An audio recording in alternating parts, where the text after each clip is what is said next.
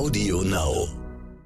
Zum Beispiel, da, da gibt es Untersuchungen einer südamerikanischen ähm, Papageiart. Alleine im Gefieder kommen drei, äh, von einer Papageiart kommen 30 Milbenarten vor, ja. Oder an, an der Kieme eines einzigen Fisches sind schon 100 verschiedene Parasitenarten gefunden worden, ja. Peter und der Wald. Der Geopodcast mit Peter Wohlleben.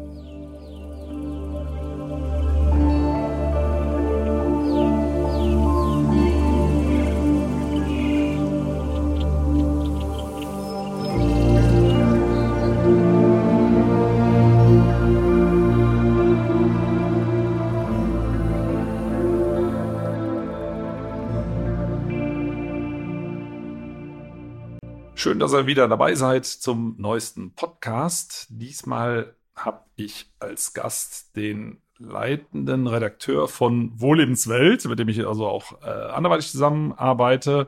Rainer, ähm, du bist ja nicht nur Biologe, du zeichnest übrigens auch ganz toll und wir unterhalten uns heute mal äh, über das Thema Parasiten. Ich glaube, da läuft jedem direkt ein kalter Schauer über den Rücken.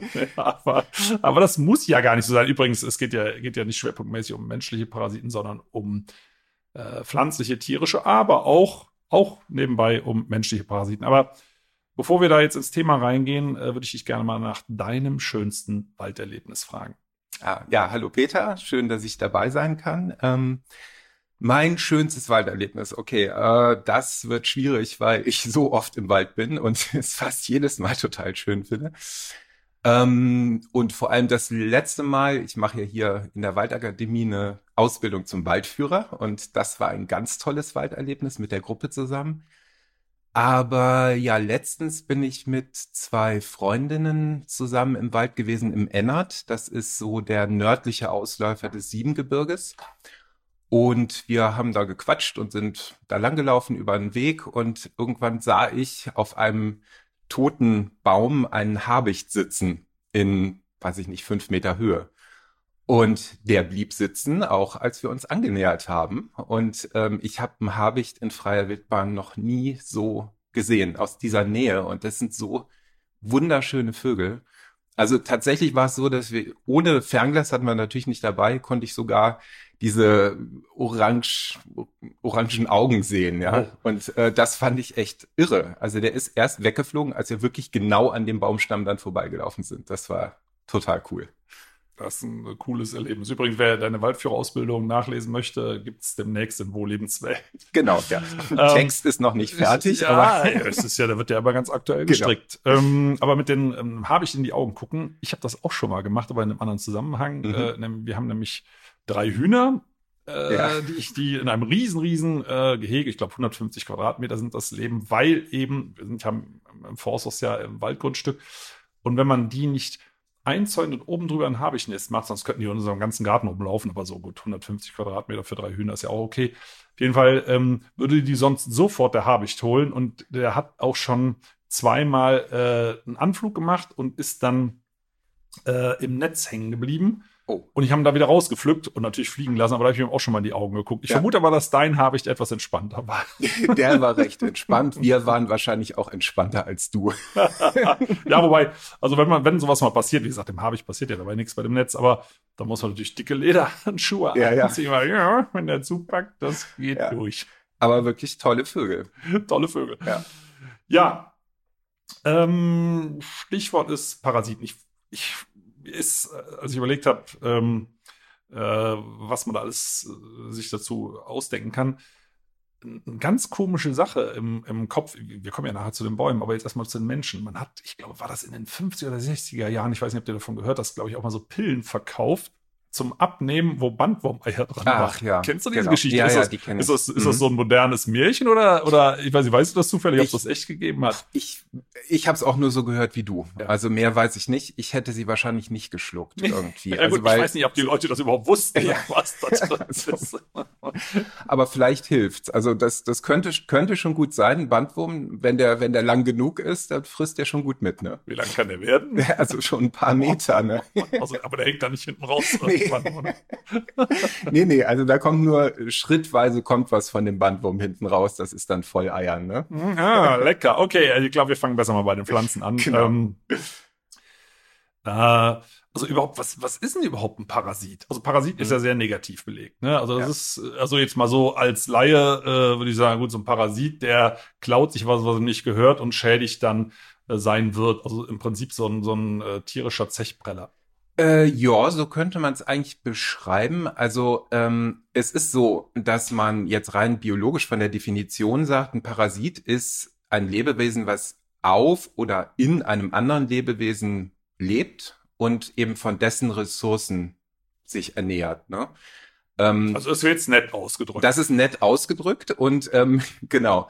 Äh, es ist natürlich in, also wenn man Biologie ähm, sich die anguckt, diese ganze komplexe Welt, dann ist das auch, ähm, gibt es natürlich Übergänge. Aber ein ganz klassischer Parasit, der, das wäre zum Beispiel so ein Bandwurm, der äh, frisst halt Darminhalt quasi, ne? Und lebt in einem Wirt, entweder in uns oder alle Säugetiere haben Würmer auch. Ähm, und der äh, wohnt relativ warm im Darm Ja. und äh, genau und so- feucht. wohnt feucht und warm und braucht sich letztendlich selber um die Nahrung nicht zu kümmern. Ne? Inwieweit der dann den Wirt schädigt, das ist nochmal ein anderes Thema. Aber normalerweise hat man, deswegen hatte ich jetzt dieses Thema auch vorgeschlagen, normalerweise hat man, wenn man sich jetzt Tiere und Pflanzen anguckt, dann hat man ja eigentlich so das Gefühl, okay, es gibt Räuber und Beute, es gibt Pflanzenfresser, es gibt Fleischfresser und oftmals werden eben Parasiten irgendwie übersehen. Und ich weiß nicht genau, woran es liegt. Es kann sein, dass die, die sind klein, die sind Naja, die verstecken sich teilweise die verstecken auch ganz sich, Gut, ne? die verstecken sich, genau. Die sind jetzt aus menschlicher Sicht vielleicht auch optisch nicht ganz so schön wie ein Löwe. Ne? Also so, also so ein Bandwurm ist, ja, also Ja, also ich Genau. möchte nicht sehen, ehrlich Genau.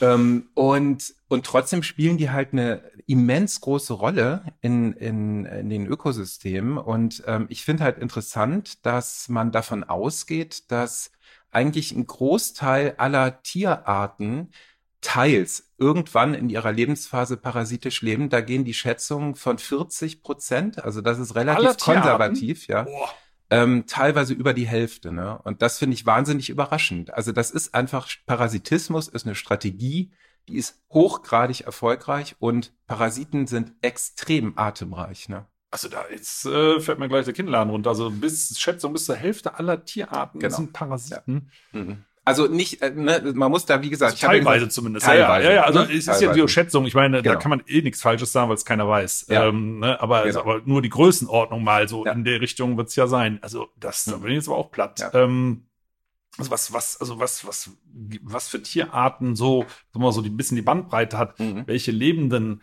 entweder voll oder teilweise parasitisch, was, Ja. was Also wir kennen ja beispielsweise Mücken. Es gibt tausende Mückenarten. Es gibt Bremsen, es gibt Zecken, es gibt Flöhe, es gibt Läuse, es gibt Milben. Das sind dann eben Spinnentiere, ne? Und das sind schon mal unfassbar viele Arten. Ähm, und interessanterweise sind es ja eben nicht nur äh, Tierarten, sondern du hast ja anfangs auch gesagt, äh, es gibt auch Pflanzen, die parasitisch leben. Das finde ich eben auch total interessant. Ne? Ähm, beispielsweise die Mistel. Also das ist ein, ja, brauche ich dir nicht zu erzählen, aber das ist so ein Halbschmarotzer. ja, Ja, also man der, küsst sich da drunter und in Wirklichkeit Genau. sitzt da so ein Parasit äh, über einem. ja, genau. Der ist noch au- auch wieder mal mit dem menschlichen Auge betrachtet, der ist noch so ganz lieb, weil das ist ein Halbschmarotzer. Also die Mistel ist ja grün, die betreibt Photosynthese, die kann sich irgendwie auch zum Stück selbst ernähren. Aber sie zapft eben über so Saugwurzeln ähm, Pflanzensäfte an. Ne? Und ähm, ja, die ist ja eigentlich ganz hübsch. Die bildet ja dann äh, so, so weiße Beeren.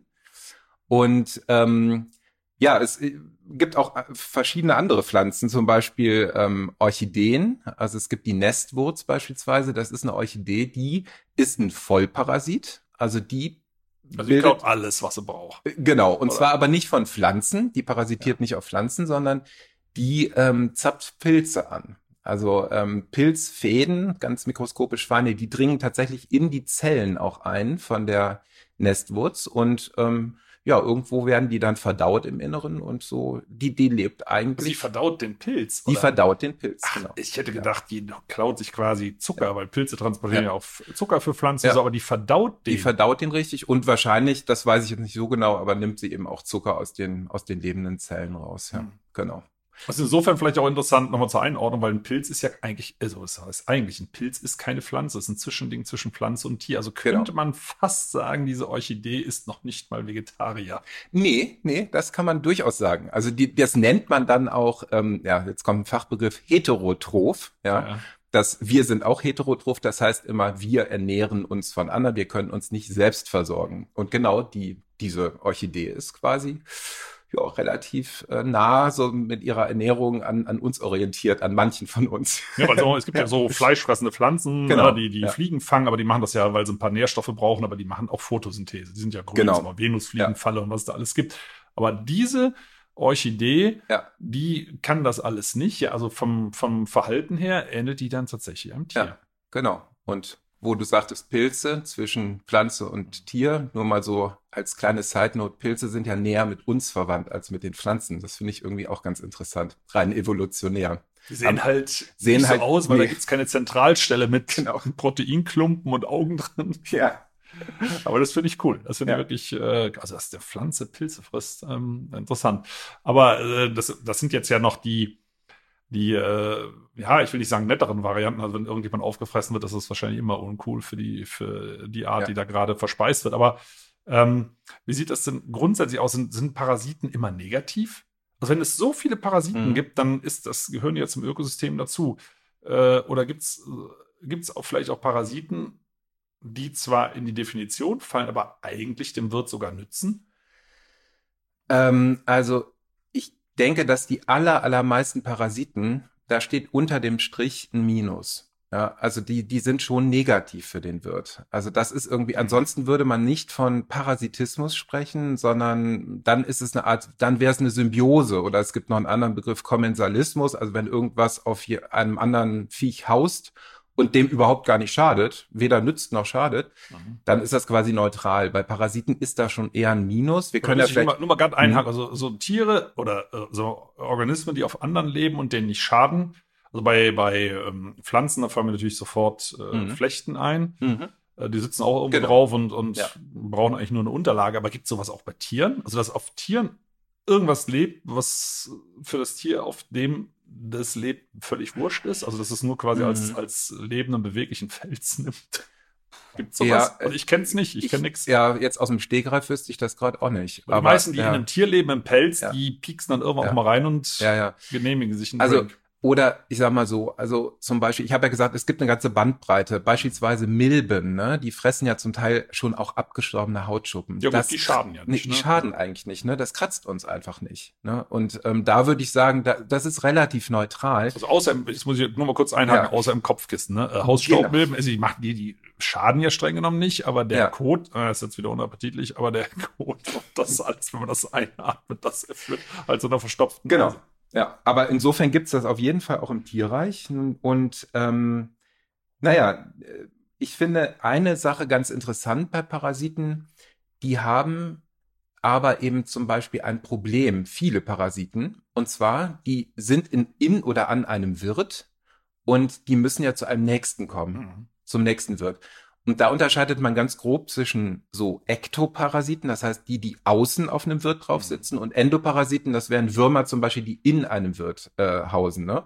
Und bei den Mücken, äh, Bremsen und so weiter, das sind alles quasi diese Ektoparasiten, die haben nicht so ein Riesenproblem, weil ja gut, die fliegen von A nach B nach C, setzen dann irgendwo ihre Eier ab, die Larven schlüpfen, dann kommen irgendwann neue Mücken und die suchen sich einen neuen Wirt. Ne? Und ähm, da noch mal ganz kurz, ähm, auch die Parasiten, äh, weil du auch Rolle Ökosystem angesprochen hast, die haben natürlich eine ne Rolle. Ne? Also Mücken werden gefressen von anderen Tieren. Also es sind auf der einen Seite Parasiten, auf der anderen Seite sind das aber auch Opfer quasi. Ne?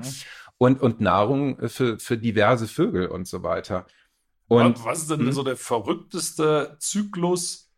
Äh, was sagen wir mal, Würmer können nicht fliegen. Ne? Ähm, Genau. Oder ich weiß nicht, äh, Läuse ja auch nicht. Ne? nee, Also irgendwie müssen die ja Also gut, bei, bei Bremsenmücken ist das klar, die fliegen irgendwo hin, das kann zur Not auch viele Kilometer sein, Mhm. aber, aber äh, viele Parasiten können das ja nicht. Ne? Was ist so Mhm. der, das, das verrückteste Transportvehikel? Also es gibt extrem viele. Also ich kann mal ein Beispiel bei den, bei den Pflanzen. Ne? Man, man hat, man fragt sich ja, wie kommen die Misteln eigentlich da oben auf dem Baum? Ne? Also da gibt's ja, gab es früher auch die wildesten Legenden und Theorien. Also nicht umsonst ist das irgendwie so eine mythenumrankte Pflanze. Übrigens, ähm, da haben wir auch im Winterheft einen sehr schönen Artikel über Misteln in Wohllebenswelt. Ähm, und deren Strategie ist, man hat Beeren oder, oder Früchte. Ähm, die sind extrem klebrig, werden von Vögeln gefressen. Kann ich bestätigen, dann können wir Ne? ja gerne mal reinpacken. Genau. Und ähm, ja, die Vögel, da- da- das klebt auch am Schnabel und so weiter. Die Vögel, die fliegen auf einen anderen Baum, wetzen sich den Schnabel, die Samen ähm, kleben dann eben an einem anderen Ast und schon kann die neue Mistel wachsen. Ne? Also die muss nicht durch den Darm, weil das gibt's ja bei vielen Beeren, die müssen erstmal so angedaut werden und dann ausgeschieden. Genau. Also die brauchen das Ja. nicht. Die brauchen das zum Teil nicht. Ich weiß nicht, wie das ist, wenn es dann mal durch den Darm geht. Vielleicht überleben sie es auch und dann ist es auch nicht schlecht. Aber eigentlich ist letztendlich diese, diese Klebebeere, das ist, Ja. äh, ist eigentlich eine Strategie. Ne? Und ähm, bei vielen Tieren wird es dann eben auch schwierig. Und da gibt es ähm, wirklich die absolut verrücktesten Lebenszyklen. Ich kann mal ein paar nennen. Also es gibt, ähm, es gibt Parasiten eigentlich für äh, fast alle Organe. Das muss man auch mal sehen, ja. Also ähm, für einen Parasiten oder generell in der Natur ist ja jeder, ähm, jeder, jedes Lebewesen, jeder Körper ist letztendlich auch ein potenzieller Lebensraum. Und das drückt unter anderem, da komme ich nochmal auf diese Artenvielfalt zurück, äh, aus, dass ähm, es zu einer total hohen Spezialisierung zum Teil gekommen ist. Also es gibt Parasiten, die leben in der Achillessehne von Hirschen, ja. Ach, Oder- was oder- kann man denn da machen? Genau, haben sich halt auf, auf die Sehne spezialisiert. Ne? Die macht dann irgendwann brrr, und ist Genau. kaputt. Oh, ach du meine Güte, gut, dass wir keine Genau. Hirsche sind. Naja, oder, ähm, oder die leben im, in, in, im Herzen von einem Frosch oder es gibt äh, Untersuchungen, alleine im Gefieder von Vögeln kommen extrem viele Parasiten vor, Milbenarten zum Beispiel, da, da gibt es Untersuchungen einer südamerikanischen ähm, Papageiart, alleine im Gefieder kommen drei, äh, von einer Papageiart kommen 30 Milbenarten vor, ja. Oder an, an der Kieme eines einzigen Fisches sind schon 100 verschiedene Parasitenarten gefunden worden, ja. Und ähm, jetzt mal ein Beispiel. Es gibt einen Parasit, der ähm, nistet in, in seinem Erwachsenenstadium in der Blase von ähm, Kröten, die in, äh, im Süden der USA leben. Und diese Kröten, die verbuddeln sich ähm, über Monate in der Erde, weil es einfach ziemlich trocken da ist. Das ist so eine Art Wüstengegend. Jetzt stellt sich die Frage für den Parasiten Mist. Also irgendwann stirbt ja auch mal diese Kröte und irgendwie muss ja mein Nachwuchs hier auch mal rauskommen. Aber wenn zum richtigen Zeitpunkt, wenn die Kröte unten in der Erde hockt, bringt das nichts. Ne? Und ähm, wenn es regnet, dann wird eben nimmt die Kröte auch über die Haut eben äh, Süßwasser auf. Das registriert der Parasit und ähm, beginnt eben seinen äh, Fortpflanzungszyklus anzukurbeln. Und die Kröte taucht dann eben in der Regenzeit auf, um sich selbst fortzupflanzen. Und in der Zeit ähm, ja, verbreitet sie dann auch unfassbar viele Parasiteneier, die dann im Zweifel auch eine, eine andere Kröte erwischen. Also das ist nur mal so ein Beispiel dafür, was das ist noch relativ simpel, ja. Also was, was sozusagen an Spezialisierung in der Natur und in der Evolution sich so herausgebildet hat. Also es, ich fällt mir nur gerade ein, apropos Kröten, da gibt's ja auch wirklich ganz hässliche Parasiten, diese, wie heißt die? Ich kann mir das nicht auf den korrekten Namen, glaube ich, Goldkrötenfliege oder irgend sowas, ich weiß nicht, ob das der korrekte Ja. Name ist, die da irgendwie die Kröte zu so einem Zombie macht. Da habe ich selber schon gesehen. Das heißt, die Ja. fressen ja, glaube ich, auch im Gehirn, ne? Ja, genau. Also und genau. Das ist schon ein bisschen eklig, wenn man sieht, und die Kröte tut einem auch leid. Da denke ich manchmal, hm, ich habe es ja noch nicht oft gesehen, erlöst man die jetzt? Aber auf der anderen Seite sind das ja auch Fliegenbabys, die ja auch ihre Berechtigung haben. Also stehe ich da manchmal etwas ratlos davor, vor so, einem, äh, vor so Ja. einer Kombi. Ja, ja, aber ähm, also tatsächlich mich überrascht das immer wieder, wenn ich über bestimmte Parasiten lese, also was die sich in Anführungsstrichen so ausgedacht haben, um irgendwann wieder in ihren eigentlichen Wirt zu kommen. Und was ich extrem ähm, toll irgendwo auch finde, auch wenn es gruselig jetzt gleich wird, das ist, äh, was sich hier auf teilweise auf Schafweiden abspielt. Und zwar ähm, Okay. Hier gibt's ja nun doch einige. Genau. Ähm, einige Schafe äh, haben einen Parasiten, der heißt der kleine Leberegel. Der haust in den Gallengängen, die nahe der Leber sind, in den Schafen. Das ist so ein kleiner Wurm, so ein Saugwurm. Und ähm, auf jeden Fall produziert der Eier. Der muss ja irgendwie dann auch mal aus dem Schaf raus und seinen Nachwuchs verbreiten. Nur wie kommen jetzt die Eier ins nächste Schaf rein? Also über den Kot wird das schon schwierig, weil Schafe fressen ja eigentlich in der Regel nicht unbedingt Kot, ne? Ja. so. Aber es gibt, also mit dem Kot, wie gesagt, werden die Eier ausgeschieden. Und dann gibt es Schnecken, die finden den Kot gar nicht so schlecht. Die kriechen da drüber und fressen so ein bisschen davon, nehmen die Eier auf. Die kommen dann eben in die Schnecke, da schlüpfen Larven. Und die Larven wiederum in der Schnecke, die dringen in die Atemhöhlen der Schnecken ein und führen dazu so einer Reizung. Und äh, infolgedessen hustet die Schnecke quasi. Okay, da muss ich jetzt, sorry, man, aber hast du schon mal eine Schnecke husten hören? Okay, also sie hustet sehr, nein, sehr, sehr, sehr leise, ja. Okay. Sie hustet leise, aber ähm, genau, und sie hustet quasi so eine Art Schleimballen aus. Mhm. Der ist relativ süßlich. Das wiederum finden Ameisen nicht schlecht, ja. Die suchen diese Schleimballen auf, fressen davon nehmen wiederum die Larven in sich auf. Die machen wieder eine Verwandlung durch. Und eine dieser Larven, die dringt durch diese Ameise durch bis ins Gehirn. Das wird auch der Hirnwurm genannt, ja, freundlicherweise. Und das, was du nämlich sagtest eben, es gibt Manipulationen im Verhalten auch äh, eben von Tieren. Und der führt zu einer manifesten Verhaltensänderung der Ameise. Die Ameise. Also manifest heißt was? Also, es, also ja. Äh, oder ich sage mal, einer ziemlich deutlichen Verhaltensänderung. Ja. Die Ameise lebt tagsüber ganz normal als Ameise, nur abends. Ähm, da geht die nicht mehr zurück in den Bau, sondern sie klettert einen Grashalm hoch und kriegt dort eine Art Kieferkrampf und beißt sich oben in den Grashalm fest. Und wenn die Morgensonne anfängt zu scheinen, dann klettert sie wieder runter und dann lebt sie wieder das normale Ameisenleben. Das geht so, so weit, bis irgendwann morgens früh ein Schaf des Weges kommt und diese Ameise, die infiziert ist, mit dem Grashalm frisst. Und so ist quasi der Leberegel, der sich dann quasi in, in der, ähm, äh, zu den Gallengängen fortbewegt, so ist er wieder im Schaf drin. Also das finde ich völlig irre, weil das sind drei verschiedene Wirte da hatte man, glaube ich, auch lange gebraucht, um das überhaupt herauszufinden. Ne? Also so ein Lebenszyklus, der kommt, kommt da drauf. Ja ne? Ich meine, ein Wurm ja. in einem Ameisenhirn, also ich meine, ja. Ameisenhirn ist ja so klein, das kann man ja mit bloßem Auge wahrscheinlich gar nicht erkennen. Nee. Und da drin lebt dann ein Wurm, der das Gehirn aber nicht zerstört, sondern nur manipuliert. Die Ameise lebt ja dann noch ihr normales Leben zumindest genau. eine Zeit lang weiter. Also es ist, und vor allem, wenn der Wurm das nicht geschafft hätte, dass die Ameise sich oben festbeißt, sondern unten am Gras, haben ja. jetzt auch nichts genützt. Ne? Also ich finde das ja. Wahnsinn, wie sich das entwickelt. Äh, das ist ja sowieso so eine Frage, wie, wie, sowas kann sich ja eigentlich nicht schrittweise entwickeln. Also nehmen wir an, der Leberegel wäre irgendwann auf die Idee gekommen, okay, mhm. ich muss mich ausscheiden lassen und dann muss mich eine Schnecke fressen. Äh, dann nützt das ja nichts, wenn anschließend nicht diese Ameise kommt und dann wäre die Evolution eigentlich schon am Ende, ne, dass so riesen ja. Ketten entstehen. Ich, äh, das finde ich auch absolut unglaublich. Also sich das schrittweise zu überlegen, fällt wirklich, wirklich schwer.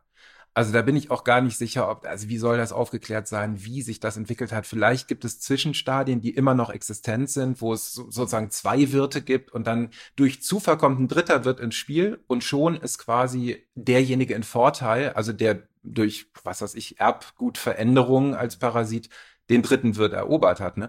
Und diese dreiwirtigen Lebenszyklen, das finde ich mit das Faszinierendste eigentlich in der Welt der Parasiten. Und da gibt es wirklich viele. Und auch viele Verhaltensänderungen. Es gibt zum Beispiel auch einen Wurm, der befällt äh, den Darm von, von Wasservögeln, ich glaube irgendwie in Nordamerika wird dann auch ausgeschieden. Dann äh, ist der zweite Wirt eben eine, eine Schnecke wieder mal. Also Schnecken sind sehr beliebt bei Parasiten, muss ich dazu sagen. Ja, also die, die fressen gerne also Parasiteneier. Also alle Schneckenliebhaber bitte genau. nicht so viel Schnecken essen. Auf jeden Fall. Ähm, Genau, also die Schnecke und dann wird die Schnecke von einem Fisch gefressen, von so einem, ähm, ich glaube, Zahnkerpfling oder so heißt der, ein kleiner Fisch. Und ähm, da macht eben der Parasit auch eine Veränderung, geht auch ins Hirn und ähm, der senkt dort den Serotoninspiegel. der Serotoninspiegel, der führt normal, das ist ein, ein, Hormon, der führt normalerweise bei diesem Fisch zu dem normalen Verhalten, und zwar der hält sich am Grund auf und ist relativ träge. Jetzt senkt der Parasit diesen Serotoninspiegel und infolgedessen wird der Fisch relativ nervös und schwimmt oben. Ich Was so, ist wie so ein Powershot. Genau, Powershot.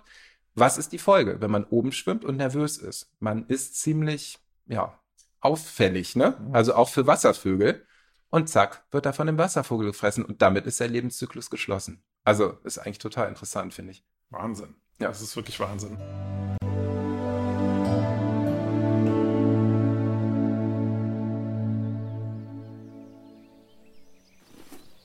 Jetzt bin ich gerade wieder draußen und zwar an einer Buche. Auf den Buchenblättern finden sich so kleine Zipfelchen. Dieses Jahr übrigens ganz besonders viel. Diese Zipfel stammen nämlich von einem Parasiten und wenn Buchen geschwächt sind durch die letzten trockenen Sommer, dann konnten sie sich gegen die Parasiten nicht ganz so gut wehren. Also diese kleinen Zipfel, die stammen von der Buchengallmücke. Also diese Buchengallmücke, die legt im Frühjahr ihre Eier auf die Blattnerven der frisch austreibenden Blätter und diese schlüpfenden Raupen, die bewirken mit ihrem Speichel, dass die Buche eine schützende Hülle um sie bildet, nämlich diese kleinen Zipfelchen. Und in dieser Hülle kann die Larve vergnügt vor sich hin fressen mit den Stoffen, die das Buchenblatt bildet, geschützt vor den Vögeln, die sie dann nicht finden und fressen können. Also dieses Jahr gab es ganz besonders viel. Diese Zipfel fallen dann irgendwann ab. Die äh, Larve verpuppt sich. Im Frühjahr schlüpft die Mücke und dann geht das Ganze wieder von vorne los. Ich gehe jetzt aber erstmal wieder rein zu Raida.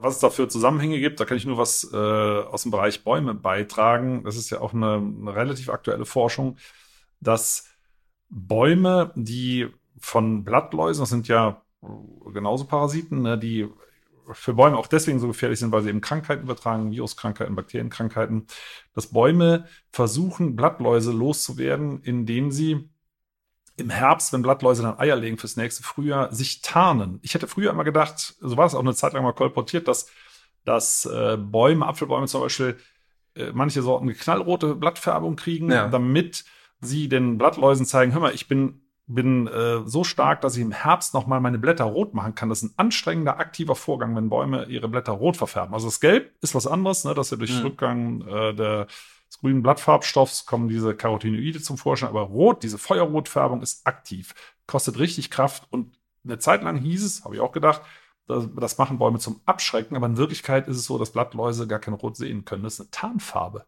Feuerrot ist eine Tarnfarbe gegen Blattläuse. Ja. Also da passiert ganz, ganz viel hin und her mhm. und vor und zurück.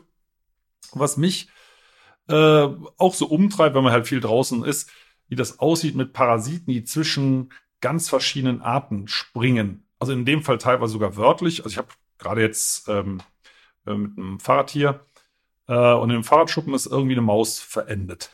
So, die lag dann da und sah schon nicht mehr gut aus. Also ja. das war schon eine Zeit lang her. Wenn die Flöhe hat, sitzen die ja noch auf der Maus. Mhm. Also, die, also Flöhe, ich weiß gar nicht, ob die groß durch die Gegend laufen oder ob die warten, ob da das nächste Taxi vorbeikommt. In dem Fall wäre das ja ich. Also ich muss ja die Maus irgendwie da rausfinden. Das ist nicht so schön, wenn da so eine halb verweste Maus im Schuppen liegt. Ähm, mhm. Springen die dann auf den Menschen über? Warten die dann da? Also, also etwas ähnliches haben übrigens alle, die einen Nistkasten im Garten haben. Mhm. Und die das äh, reinigen, das machen übrigens Vögel selber, das nur mal nebenbei, machen die aber Baumhöhlen auch. Aber viele Menschen sagen, Mensch, komm, wir machen mal für die Vögel sauber. Da sitzen in dem Nest ja auch Flöhe, die auf den nächsten Vogel warten. Mhm. Und jetzt kommt da so ein Mensch. Ja. Also, meine Vermutung, ich weiß es nicht genau, ne, ähm, ist, dass das passieren kann. Da kommt es aber wirklich sehr stark auf die jeweilige Parasitenart an. Also ich könnte mir vorstellen, dass bestimmte Vögel, Läuse oder auch Milben, die an Vögeln und Vogelfedern sitzen, dass die mit dem Menschen nicht viel anfangen können. Äh, bei Säugetieren denke ich, kann das schon mal zu einem Übersprung im wahrsten Sinne von, des von Wortes streunenden kommen. Katzen, ja. ne, wenn man die mal Genau, streichelt, ist ja. mir in Spanien schon mal passiert, dann hat man auf den Socken überall die Flöhe. Ja, ja. Naja, und es gibt eben ganz spezifische, also ich meine, der, der kleine Leberegel, von dem ich erzählt Ja. habe, von dem braucht, vor dem braucht man null Angst zu haben. Der ist so spezialisiert auf Ameise, Schnecke und Schaf. Also pff, der hat mit dem Menschen wirklich nichts am Hut. Aber es gibt natürlich Parasiten, die sind breiter aufgestellt. Also wir gehören auch eigentlich nicht zu den normalen oder den, den natürlichen Wirten von Zecken. Ihr hattet ja letzt, oder du hattest ja letztens mal eine Folge über Zecken hier auch, ne? Aber ja, die springen natürlich dann auch auf uns über. Aber Also wir sind ne? von, der, von der Zecke eigentlich gar nicht im Visier. Also ich meine, die nimmt uns mit, klar, das habe ich ja oft genug Ja, selber erlebt, aber genau. eigentlich wollen die uns gar nicht. Naja, die wollen uns schon, nur ich meine, evolutionär meines Erachtens hat sich das jetzt hier nicht wegen des Menschen, haben sich die Zecken hier verbreitet, also sozusagen in der natürlichen Umgebung, sondern die, die mögen im Prinzip Säugetiere. Wir sind dann Zufallswirt, nehmen die gerne mit. Also klar, wir haben ja auch leckeres Blut. Ne? Und ähm, deswegen sage ich, also es gibt eben natürlich auch Parasiten, die sind, ähm, die haben eine ganze Bandbreite. Auch Mücken oder so, ne? Die, die, die fliegen ja jetzt nicht nur auf uns. Ne? Ähm, aber im Prinzip äh, ist es so, dass, was du eben sagtest mit den Bäumen, man muss sich halt auch vorstellen, natürlich ähm, rein evolutionär, ähm, will ein, ein potenzieller Wirt natürlich keinen Parasiten haben. Das ist einfach, für ihn ist das eine Belastung. Und ähm, unser Immunsystem ist ja letztendlich auch eine Art Parasitenabwehr. Also ich habe ähm, damals, das ist schon ewig her im Studium, äh, und dann in meiner Diplomarbeit, da hatte ich selber mal ähm, ein bisschen sowas Parasitologisches gemacht. Und zwar in Afrika, da hatten wir auf Flächen, die ähm, degradiert waren. Das bedeutet also einfach, wo der Mensch äh, die natürliche Umgebung zerstört hatte, haben wir Kleinsäuger, Mäuse gefangen und auf naturbelassenen Flächen. Und dann haben wir geguckt, ähm, erstens, wie sieht das eigentlich mit der Genetik aus? Ist die irgendwie unterschiedlich? Dann haben wir festgestellt, auf den zerstörten Flächen haben die äh, Mäuse in einem bestimmten Part ihres Immunsystems genetisch eine Verarmung. Die sind einfach nicht mehr so vielfältig und breit aufgestellt als auf den natürlichen Flächen. Das wiederum hat eine Konsequenz, und zwar, die können sich nicht mehr so gut gegen Parasiten wappnen. Die waren einfach deutlich parasitierter als diejenigen Mäuse auf den naturbelassenen Flächen. Und das ist letztendlich, finde ich, auch so, da geht es so ein bisschen in Richtung, was macht eigentlich ähm, Naturzerstörung oder Veränderung von natürlichen Lebensräumen? Welch, welche Stellschrauben werden da gedreht? Ne? Auch diejenigen, die mit Parasiten zu tun haben. Die werden aber oft übersehen.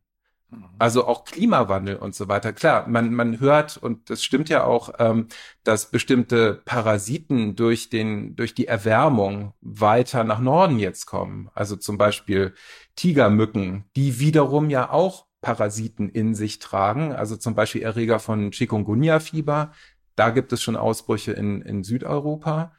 Und ähm, diese ganzen Verschiebungen, die sind so komplex. Wir haben oft große Lebewesen im Kopf, aber die ganz kleinen, die sind ja auch mit dabei. Die werden oft nicht bedacht.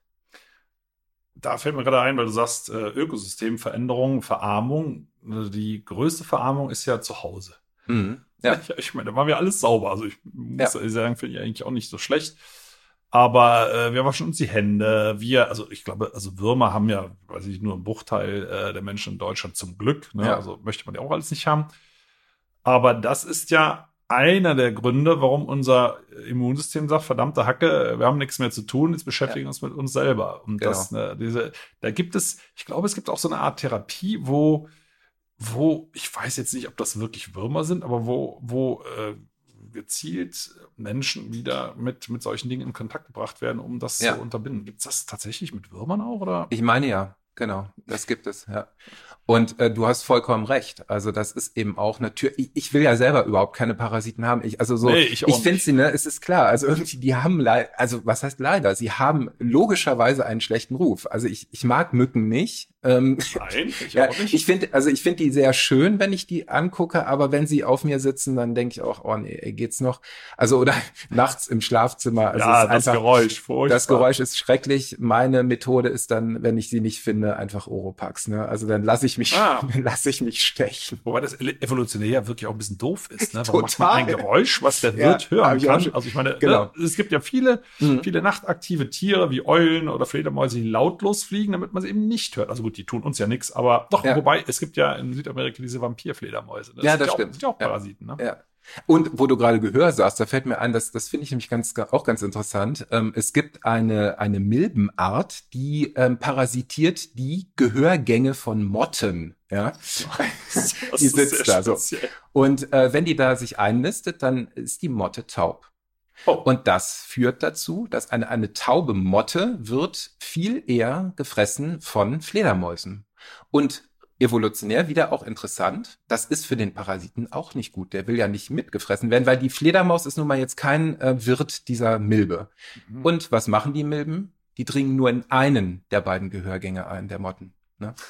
Damit die Motte, der Wirt, die Fledermäuse noch hört. Wahnsinn. Wahnsinn. Total abgefahren. Äh, also ja, wirklich, weil, weil also dazu muss man vielleicht sagen, ähm, dass Fledermäuse jagen ja mit Ultraschall. Wir können die nicht hören, aber Motten können die Töne eben sehr wohl hören. Und wenn die eine Fledermaus an, die schreien ja quasi ständig die Fledermäuse anfliegen hören, dann lassen sie sich einfach fallen ins Mhm. Gras, ne, weil Fledermäuse ja nicht zu Fuß jagen. Ja. Äh, aber interessant, also wenn man auf einem Ohr noch hört, dann äh, reicht das Genau, auch ja. noch.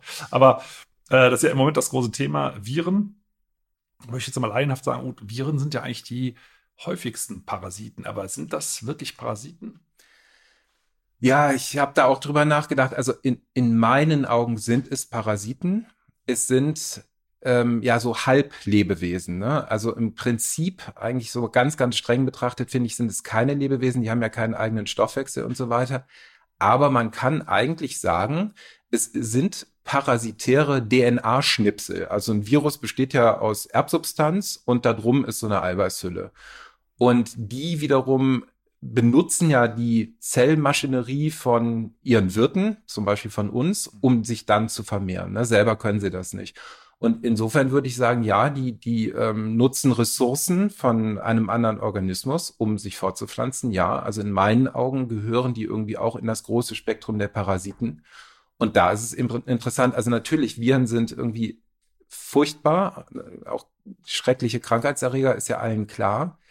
Was ich aber interessant finde, ist, dass ähm, Viren und damit irgendwie Parasiten eigentlich irgendwo auch Treiber der Evolution waren. Also man hat herausgefunden, dass relativ viel unserer DNA in Wahrheit, wenn man stammesgeschichtlich zurückgeht, ja Millionen, dass das eigentlich Erbsubstanz ist, die von Viren kommen, und zwar rund 10 Prozent. Also ohne Viren wird es uns nicht geben. Also wenn man mal so vergleicht, ich glaube, Schimpanse-Mensch, Unterschied in der DNA Mhm. 5%. Also wenn Ja. man sagt 10%, Ja.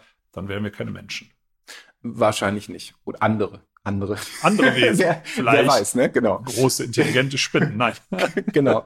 aber aber ähm, es gibt ja auch ähm, ja so Übergangsformen. Also ähm, bei Kirschen zum Beispiel ist bekannt, dass die an den Blattstielen so ein bisschen Nektar ausschwitzen, an so rötlichen Drüsen. Also Mhm. wer das zu Hause mal nachgucken will, ist bei allen, bei allen Kirschbäumen so, um Ameisen anzulocken. Äh, und zwar äh, deswegen, weil die Ameisen äh, auch blattfressende Raupen töten. Das sind, werden ja auch wieder Parasiten, ne? irgendwelche äh, Schmetterlingsraupen, die die Blätter kaputt fressen. Aber es ist klar, wenn ich Ameisen anlocke, kriege ich in, im Gepäck auch allermeistens Blattläuse. Also andere Parasiten, die die Ameisen dann ja beschützen. Zum Beispiel eben, indem sie Mhm. blattfressende Raupen auffressen, um die Blätter für die Blattläuse zu erhalten. Und offensichtlich ist unterm Strich, aber das weiß man eben auch nicht so genau. Mhm. Das ist ja nur eine Vermutung, weil äh, ist offensichtlich die Gesamtbilanz Ameisen plus Blattläuse, die dann natürlich auch Krankheiten übertragen, aber immer noch besser als Raupen, die die ganze Ja. Kirsche äh, entlauben. Ähm, wobei, das ist, ist ja auch vielleicht noch ein Prozess, der noch im Gange ist. Ja. Also am liebsten wäre der Kirsche wahrscheinlich, sie kann Ameisen anlocken, ohne dass die dann noch irgendwelche Blattläuse da behüten. Ähm, aber gibt es, gibt es solche Abwägungsprozesse, dass man quasi einen Parasiten gegen den anderen tauscht? Also das so Verdrängungsprozesse, das ist es ja letztendlich, ne? Also ein Mhm. gesteuerter Verdrängungsprozess, also ich tausche Raupen gegen Blattläuse. Mhm. Ähm, weil äh, man kann ja auch mehrfach äh, befallen werden. Also es ist ja so, also vielleicht wäre das, wäre das extremste Beispiel, äh, wo man Sachen tauscht. Parasiten, die von Parasiten befallen werden. Ja. Gibt es sowas Ja, auch? ja, genau. Und das Ganze nennt man dann Hyperparasitismus, Also ja. wie, wie, so, eine- wie eine, diese Matrioschka-Puppen. Genau, das ist genau wie eine Matroschka-Puppe, Oder- ja. Also das ist, das ist quasi irgendwie sozusagen die, die Spitze und drückt aus, wie spezialisiert das Leben ist. Ne? Also es gibt wahnsinnig viele Parasiten, die Parasiten parasitieren, ja. Ein Zungenbrecher.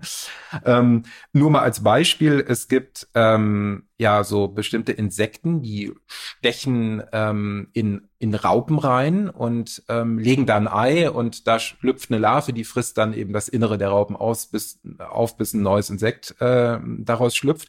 Und es gibt wiederum Insekten, die mit einem ganz feinen Legebohrer, wie so eine, so eine Kanüle, wie so, so, eine, so, ja, so eine kleine Nadel, die stechen in die Raupe rein, aber nicht einfach so, sondern punktgenau in die Larve des Parasiten, der in der Raupe sitzt.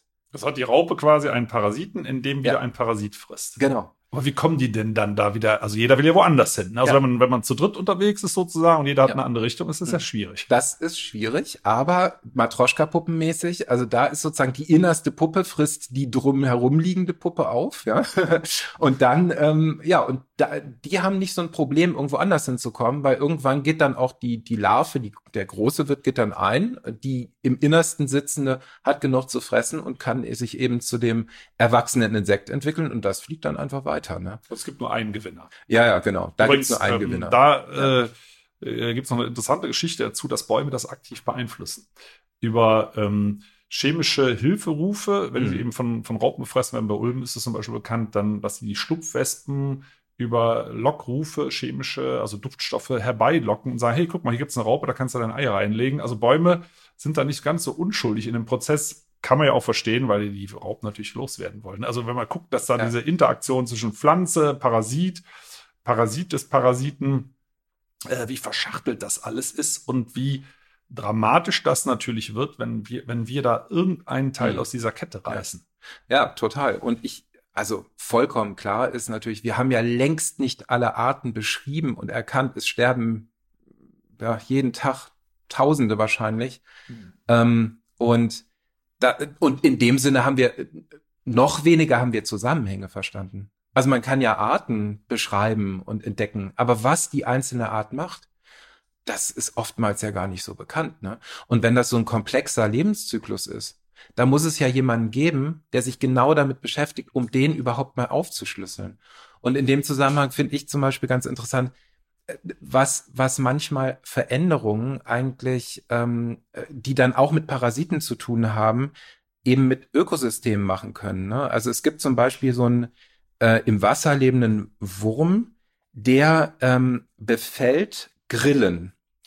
Und der führt auch wieder zu einer Also, jetzt Verhaltensänderung. muss ich nochmal gerade nachfragen. Der lebt im Wasser, aber der, Grillen der, nicht lebt eigentlich, Wasser. der, der, der Ja. genau, der lebt im Wasser, aber der hat als Zwischenwirt hat der eine Grille, die lebt natürlich an Land. So, der führt wiederum zu einer Verhaltensänderung der Grille, denn die hüpft ins Wasser.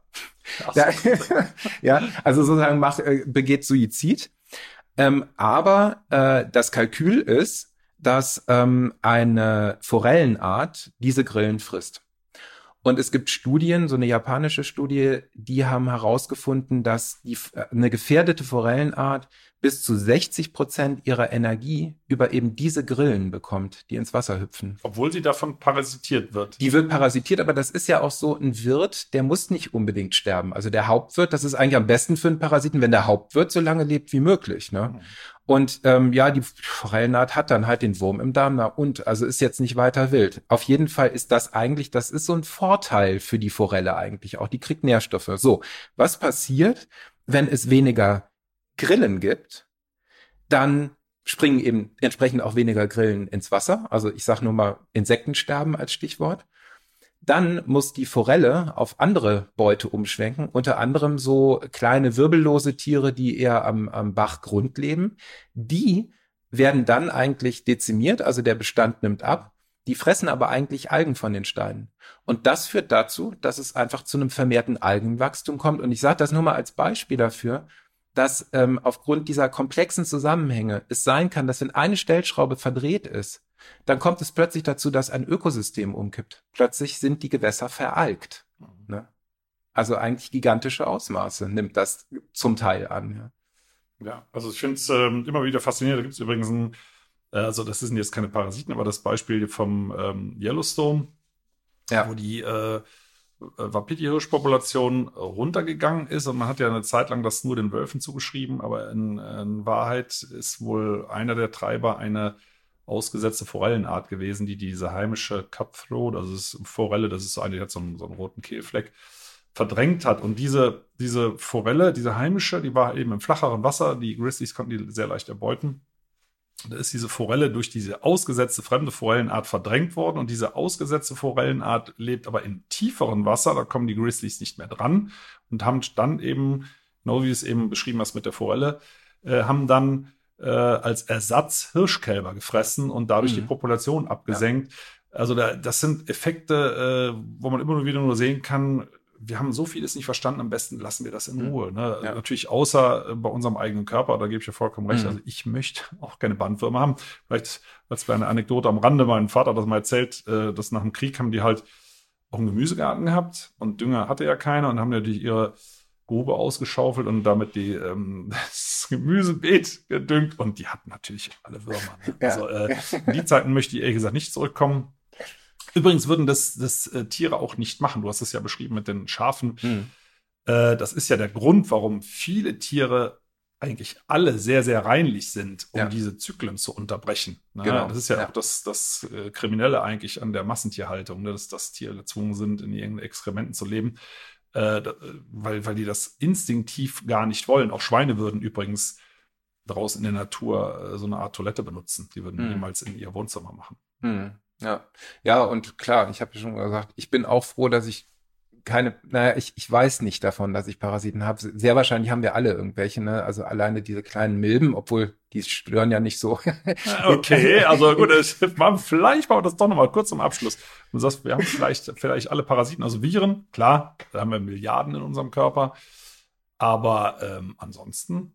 Ja, also ich, ich habe mal Bilder gesehen von von den von Milben, die in Augenbrauen sitzen. Ups. Ja, also bei Theo Weigel vielleicht. ja, genau. besonders buschig. Genau, besonders buschig. Das ist dann quasi der der natürliche Dschungel. Ja. ähm, aber ja, nur, nur in Augenbrauen? Ja, auch sonst in, in Haaren und so weiter. Also, aber ja, alleine dadurch, dass wir sehr, sehr reinlich sind, ähm, wird ja ist das für die Parasiten wirklich, das haben sie dann teilweise noch nicht geschafft, ne, gegen die ähm, Bekämpfungsmaßnahmen anzugehen, die wir so an den Tag legen heutzutage, ne, in den letzten Jahrzehnten. Aber ich finde, generell muss man mal sagen, auch wenn wir sie nicht mögen, die Parasiten von Natur aus, ist es ja vollkommen klar. Ähm, finde ich es, muss man das wirklich auch mal so betrachten, dass es in der Natur gibt es kein Gut und Böse. Also ähm, man könnte ja genauso sagen, ein, ein Löwe, der ein, ein Zebra anfällt und was nicht sofort stirbt, sondern wo, ich will jetzt nicht ins Detail gehen, mhm. aber äh, es zu einem wirklichen qualvollen, halbstündigen Todeskampf kommt.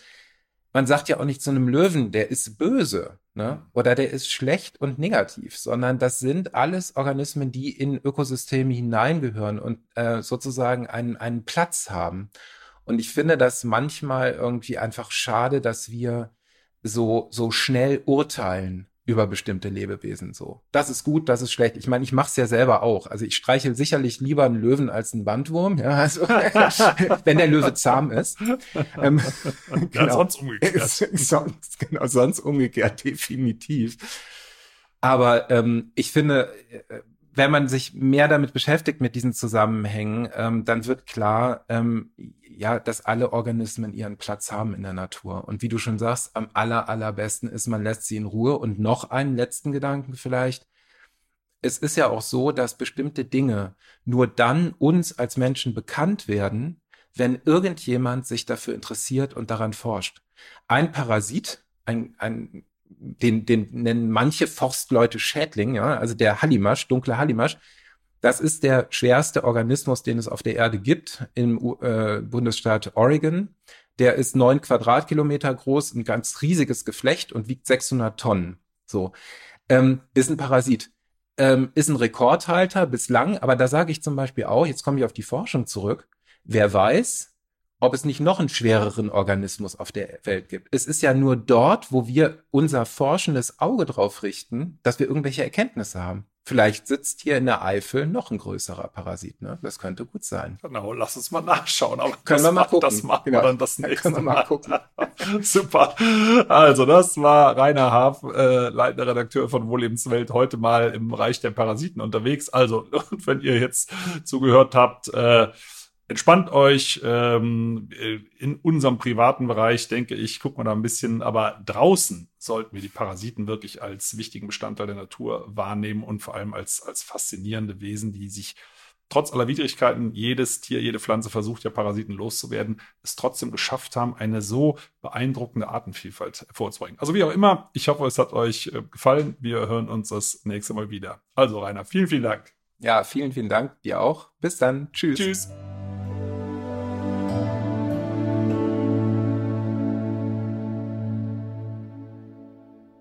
Schön, dass ihr zugehört habt. Vielen Dank. Und wenn euch die Folge gefallen hat, abonniert doch den Podcast gerne auf AudioNow, Apple Podcasts, Spotify oder anderen Plattformen. Und über eine Bewertung bei Apple Podcasts würde ich mich auch sehr freuen. Übrigens könnt ihr dort auch gerne kommentieren. In der Podcast-Beschreibung findet ihr auch einen Link für ein Abo für Wohllebenswelt, mein Magazin. Und für euch alle gibt es dann eine Gratis-Ausgabe dazu. Und jetzt gibt es zum Abschluss noch etwas Waldatmosphäre für zu Hause. Viel Spaß beim Entspannen und bis zum nächsten Mal.